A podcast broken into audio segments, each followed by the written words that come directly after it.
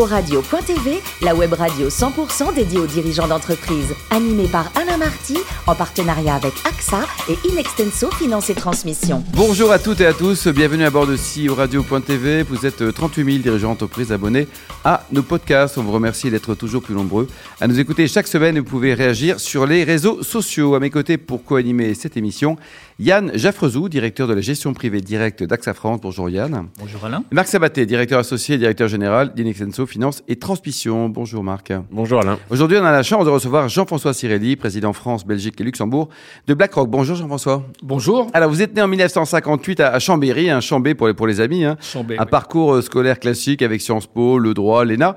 Votre meilleur et pire souvenir de votre passage au ministère des Finances? Euh, oh, pas de pire souvenir. euh, meilleur souvenir. Euh, meilleur souvenir quand j'étais au FMI, parce que c'était une expérience formidable de voir le monde euh, et sortir de France. Donc, c'est la découverte par le petit français de, de l'international. Alors, 10 ans dans les cabinets avec un regard, et notamment une personne, Jacques Chirac, que vous avez bien bien côtoyé. Quel regard vous portez sur, sur l'œuvre de Jacques Chirac? Moi, je suis positif. bien sûr, il y a. il y a il y a des, des choses qu'on aurait pu faire différemment, bien évidemment, mais c'était d'abord un type formidable. Euh, Quand on est collaborateur d'un président de la République, on apprend beaucoup et c'est beaucoup appris avec lui. Et je pense qu'il il laissera une trace beaucoup plus forte que l'image qu'on a pu avoir au, au moment où il est parti. Et un regard sur Jean-Pierre Raffarin? Oh, ben c'était formidable aussi. Euh, J'étais envoyé un peu comme l'œil de Moscou euh, par euh, l'Élysée chez Jean-Pierre Raffarin. Il m'a accueilli en me disant, mais celui-là, il vient me surveiller ou autre. Et on a fait une, une équipée formidable tous les deux. C'est un type très bien. Alors, 10 années également de, de Gaz de France à Engie, ça s'appelle Engie aujourd'hui, avec une période qui a été... Vous avez vécu beaucoup de choses aussi, là. Hein Ah ouais, j'ai adoré. C'est quand même. Bon, j'ai beaucoup aimé le service de l'État parce que c'est un moment euh, très très spécial dans sa vie, mais j'ai adoré l'entreprise. Voilà, euh, ouvrir le capital de ma boîte, Oui. euh, faire la connaissance. ça de- s'appelait Gaz de France à Ça s'appelait Gaz de France. J'ai ouvert le capital, je l'ai fusionné, euh, privatisé. Donc privatiser un service public en France en moins de quatre ans, je peux vous dire, il n'y a pas de, il a pas de précédent. Et surtout, il y avait des gens formidables. Il y a toujours des gens formidables, des ingénieurs, des commerciaux euh, qui aiment leur métier. euh, et en Belle plus, boîte. le gaz, euh, le gaz, on est, on est dans les, dans les tranchées. Vous voyez, on n'est pas, on n'est pas les grands ingénieurs nucléaires qui se pavanent. hein. on est vraiment. euh, C'est du concret. voilà, hein. c'est dans les tuyaux et c'est des gens très très bien. Alors aujourd'hui, vous êtes le patron pour la France, Belgique et Luxembourg, donc de BlackRock. Un mot sur ce groupe d'origine américaine et vos différentes... Bah, c'est une, euh, une start-up qui a réussi. C'est, un truc euh, formidable. Ça n'existait pas il y a 30 ans. Euh, c'est huit personnes qui se sont mis ensemble et la première année, ils géraient 80 millions de dollars. 30 ans après, on gère euh, 9 000 milliards euh, de dollars. Donc c'est une superbe réussite avec des gens qui sont toujours, euh, toujours à la tête de l'entreprise. Hein, étaient combien? fondateurs. 8 Huit. Huit. Il en reste euh, cinq, dont les deux, euh, les deux principaux dirigeants. Et ils ont maintenant 65 ans, euh, 66 ans à peu près. Et c'est une histoire euh, incroyable de réussite, euh, mais parce que client focus. Ça, très voilà, les clients, le client, le client toujours, le produit, le client. Qu'est-ce qu'on peut faire pour le client Et voilà, une, une histoire formidable. Et les enjeux sur la, pour la France, euh, Luxembourg, la Belgique, là, sur votre zone? Bah, trouver des gens qui nous distribuent parce que nous sommes une boîte de B2B, donc il faut que AXA, euh, la Société Générale, la BNP, enfin Notez, les- Yann, notez bien. les assureurs, les banquiers viennent chercher nos fonds, qui sont naturellement par définition les meilleurs du monde, Et de loin. et de loin, et, et pas cher en plus, et euh, pour les distribuer. Donc euh, trouver euh, des accords de participation, et d'ailleurs nous en annoncerons euh, très rapidement, un très très bel accord dans les semaines qui viennent de participation, de partenariat avec un grand réseau français. Un scoop, non Peut-être pour Et ben voilà, est- je l'ai dit. Marc?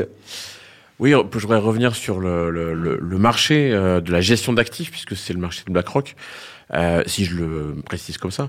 Ah oui. Euh, Est-ce que la crise qu'on vient de vivre, ou qu'on est en train, dans lequel on est en- peut-être encore un peu, a modifié la perception d'un acteur comme le vôtre du risque, d'analyse euh, euh, de, de la rentabilité de l'investissement? Qu'est-ce- Est-ce que ça a changé quelque chose dans vos choix d'investissement? Non. Non, ce qui change, euh, ce qui change, c'est le- c'est naturellement la- l'arrivée de la, ce qu'on appelle la sustainability, la durabilité, et principalement le risque environnemental, qui là change considérablement la vision des investisseurs et des clients. Voilà, c'est c'est le seul vrai risque euh, nouveau.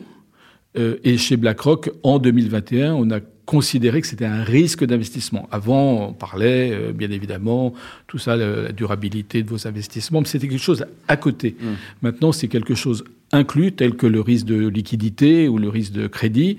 il y a un risque d'investissement qui est le changement climatique. Pourquoi? Parce que la réglementation peut changer, ça peut impacter votre business.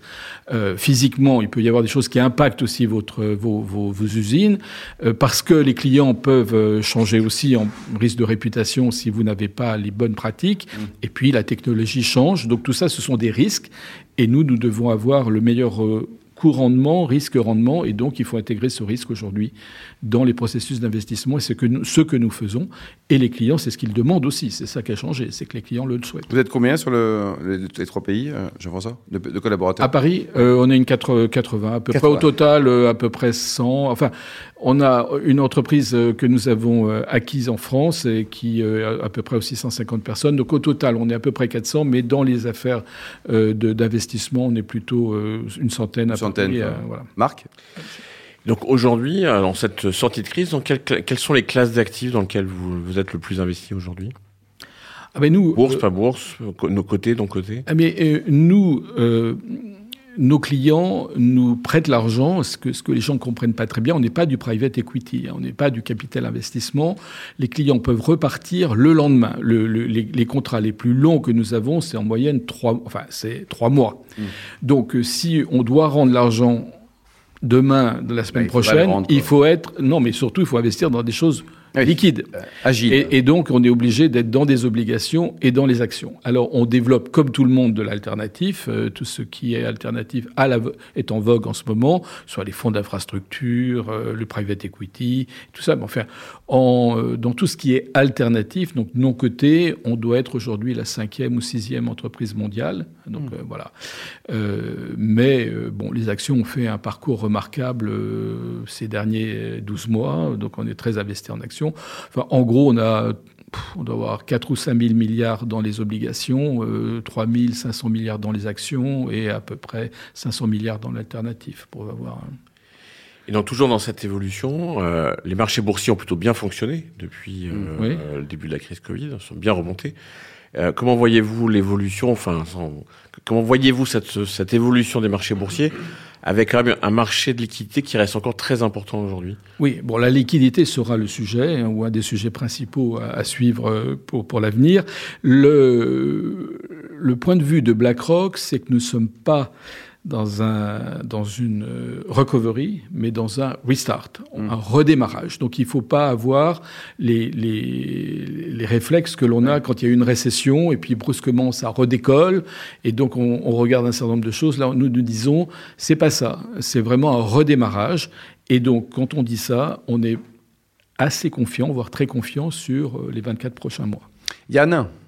Oui, une question sur le. AXA est partenaire ou pas? Bien sûr. Bien sûr, ah, oui, c'est un de nos grands clients. Euh, et d'ailleurs, je change mon chapeau à mon grand, mon grand client. les encours en ETF. Mais il peut, encore faire mieux. On a bien compris. Euh, oui, les encours en ETF et en fonds indiciels euh, progressent énormément de, depuis quelques années. Parmi vos clients, déjà, quels sont ceux qui sont plus appétents à ces ETF Est-ce que c'est les fonds de pension, les, les grandes fortunes ou, ou les fonds souverains? Et enfin, est-ce que vous pensez que c'est une tendance qui va, qui va perdurer dans les années à venir Oui, moi je, je crois que ça va perdurer pour euh, deux raisons principales. D'abord, donc, quand vous avez des indices, vous avez des paniers de valeurs, et donc vous prenez moins de risques mmh. que sur une valeur ou d'autres. Donc, euh, il y aura euh, plein d'indices. Alors, il faut bien voir que cette, cette, cette gestion indicielle se, enfin, elle devient de plus en plus sophistiquée. On n'a pas des, naturellement, on va pas tellement chercher l'indice CAC 40, tout le monde mm. peut le trouver, mais euh, on va voir beaucoup d'indices sur les meilleurs de la classe, par exemple dans le luxe, le meilleur de la classe dans l'énergie, enfin tout ça. Donc on va voir beaucoup de, de, nouvelles créations de finalement de gestion active dans le passif, si je pourrais dire les choses comme ça. Je ne sais pas si ça parle vraiment beaucoup, mais, mais voilà. Dans, dans le... Donc euh, et puis c'est pas cher les ETF. Aujourd'hui, euh, allez voir un client, dites-leur que vous leur prenez 2% de, de, marge pour gérer leur argent, ils vont vous regarder d'une drôle de façon.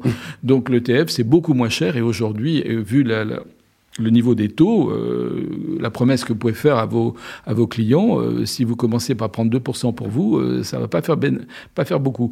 Donc, c'est pas cher. Donc, c'est pas cher, ça dilue le risque, c'est, ça apporte de la liquidité. On l'a vu dans la crise, on a fait un vrai test là. Est-ce que les ETF sont un facteur aggravant ou au contraire dans la crise? Et ça a même apporté de la liquidité. Donc, je pense que ça va, ça va beaucoup, beaucoup développer. Il restera beaucoup de gestion d'actifs active, mais il faudra que les actifs qui font de l'actif prennent beaucoup plus de risques. Et, pour vraiment se distinguer de la gestion Et se distinguer de la gestion passive. Parce que si vous mettez 2% pour répliquer le CAC 40, franchement... Euh, C'est limité. Yann? Euh, la taille des actifs est souvent un avantage pour un gérant euh, d'actifs, hein, parce que vous pesez dans les, dans les sociétés dans lesquelles vous, vous investissez. mais parfois, est-ce que c'est pas aussi un inconvénient parce que euh, vous avez un sujet de liquidité. Quand vous, quand vous achetez euh, ou vendez euh, une position, c'est parfois difficile sur le, marché et, pour les bah, entreprises. oui, c'est pour ça qu'il faut qu'on est malheureusement limité aux grandes sociétés très liquides. Hein. Mmh. C'est ça. bon, après, nous, on reste toujours minoritaire. Donc, et en moyenne, on, on dépasse rarement les 5% d'une entreprise, ce qui est déjà pas mal. Alors après, on attend tout de nous. C'est-à-dire que vous avez 4% du capital, on dit mais qu'est-ce qu'ils font pour changer? Bah, Il faudrait peut-être demander à ceux qui ont 50%. Change pour 4%. Quoi. Voilà, voilà, pour 4%, euh, on peut pas. Donc on est vu comme étant extrêmement puissant, bien que nous ayons que 4% du capital, c'est-à-dire quand même pas, pas la majorité pour faire. Donc euh, il faut aujourd'hui être dans les indices, et, ce qui, nous, nous sommes toujours en faveur euh, des projets pour avoir des marchés de capitaux plus larges, plus profonds, plus liquides, et nous sommes les premiers à, à plaider pour des marché européen euh, fort. Et on en a encore plus besoin avec le Brexit euh, aujourd'hui. Yann? Oui, enfin, on parlait de gestion euh, ISR tout à l'heure. Comment, comment est-ce que vous vous êtes adapté justement au niveau de vos modes de gestion et de votre organisation à, finalement cette, cette, demande croissante qui est, qui est générale, hein, qui est chez les clients, qui est... Mais qui est récente. Euh, donc tout a changé dans les deux dernières années. Alors dans un domaine, la finance qui est très conservatrice, hein, c'est pas quand même là qu'on a les plus grands innovateurs du siècle, ça se saurait, euh, brusquement la finance a changé. C'est pas encore vu, c'est pas encore compris, c'est pas encore totalement intégré, mais la finance a totalement changé en deux ans. Alors c'était un très très grand euh, travail interne. Il a fallu tout revoir les les, processus internes, changer les organisations. C'est pas terminé, hein, on n'en est qu'au début. Et ce que nous disons, c'est que ça va avoir un effet, mais alors euh, considérable, sur l'allocation du capital. Donc euh, ceux qui seront capables de d'embarquer euh, tout ce qui est ISR dans leur vont avoir un, coût de capital moins élevé, ceux qui n'arriveront pas à avoir un coût de... Mmh. Donc on va avoir des, des changements d'actifs considérables et on n'en est qu'au début.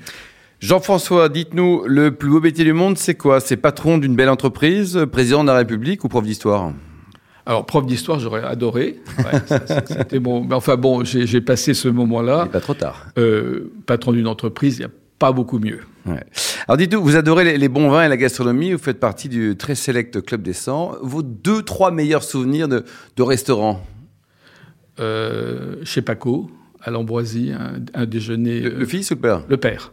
Le père, un, déjeuner fantastique. Euh, J'aime beaucoup Jean-Pierre Vigato. Par exemple, voilà, il a, il a, ouvert heureusement un restaurant avec euh, Romain Dubisson, dit qui s'appelle Disciple, à côté de, de, chez moi, à Porte de Saint-Cloud. Je vous, le recommande, c'est vache très très, bien. La vraie cuisine française. On a une chance folle à Paris avec tous ces restaurants. Il y a, il y a tout ce qui, tout ce qu'on veut. Et là, il paraît que les abricots de Paris, c'est de Boulogne-Billancourt, ce sont, c'est votre, vous êtes fan d'abricots et de confiture d'abricots. Non, mais je fais la, ma confiture d'abricots chez moi. J'ai un abricotier, j'ai la chance, donc euh, c'est bien de faire de la confiture. Mais voilà, j'espère qu'elle est pas trop polluée, c'est tout. Mais bon, moi, pour l'instant, je la trouve très bonne. Et la côté musique, vous êtes plutôt classique ou rap? Alors, rap avec mes enfants, parce que sinon. Vous faites du rap, vous, hein euh, c'est pas trop ma tasse de thé, mais je fais semblant.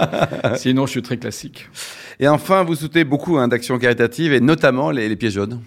Oui, la Fondation des Hôpitaux de Paris, euh, où j'ai la chance d'être au conseil d'administration, et euh, qui est une super fondation depuis 30 ans, qui est connue sous particulièrement son opération phare qui sont les pièces jaunes, qui apportent dans les hôpitaux pour les enfants malades un certain nombre de réconforts, tout ce qu'on peut faire, et qui a, on a été alors à 150% dans le Covid, hein, ou la Covid plutôt, parce que là, il y avait énormément de choses à faire. On a une nouvelle présidente, qui est Brigitte Macron, euh, qui a donné un nouveau... Elle est mieux que Bernadette ou elle est pareille? Ou elle est aussi bien? Ah, Elle est différente. Euh, mais euh, par définition, Bernadette a apporté énormément à cette, à cette association et, et Brigitte Macron s'y investit, mais alors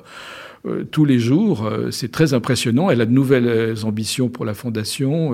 ça se passe très bien. On a de nouveaux donateurs. Plus de 200 000 Français nous ont donné de l'argent l'année dernière. Jean-François, de donner que des pièces jaunes. On peut donner ah, des pièces non, non. couleur. Voilà. Et alors, la bonne nouvelle, la bonne nouvelle, c'est qu'on recommence la collecte métallique l'année prochaine, début janvier. Parce que cette année, on n'a pas pu le faire. On n'a fait qu'une collecte digitale. On a, ce qui était bien, c'est qu'on a récolté à peu près la même chose en digital qu'en métallique.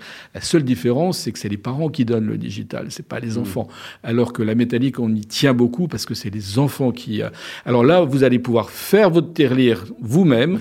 vous aurez un sticker. On va avoir des stickers qui vont être dans les journaux. Vous pourrez coller. Vous amènerez votre tirelire à la poste et vous ferez du bien pour les malades et notamment les enfants malades. Merci beaucoup Jean-François Cirelli, merci également vous Marc et Yann. Fin de ce numéro de CEO Radio.tv. Retrouvez toute notre actualité sur nos comptes Twitter et LinkedIn. On se donne rendez-vous mardi prochain 14h précise avec un nouvel invité. L'invité de la semaine de CEO Radio.tv, une production B2B Radio.tv en partenariat avec AXA et Inextenso Finance et Transmission.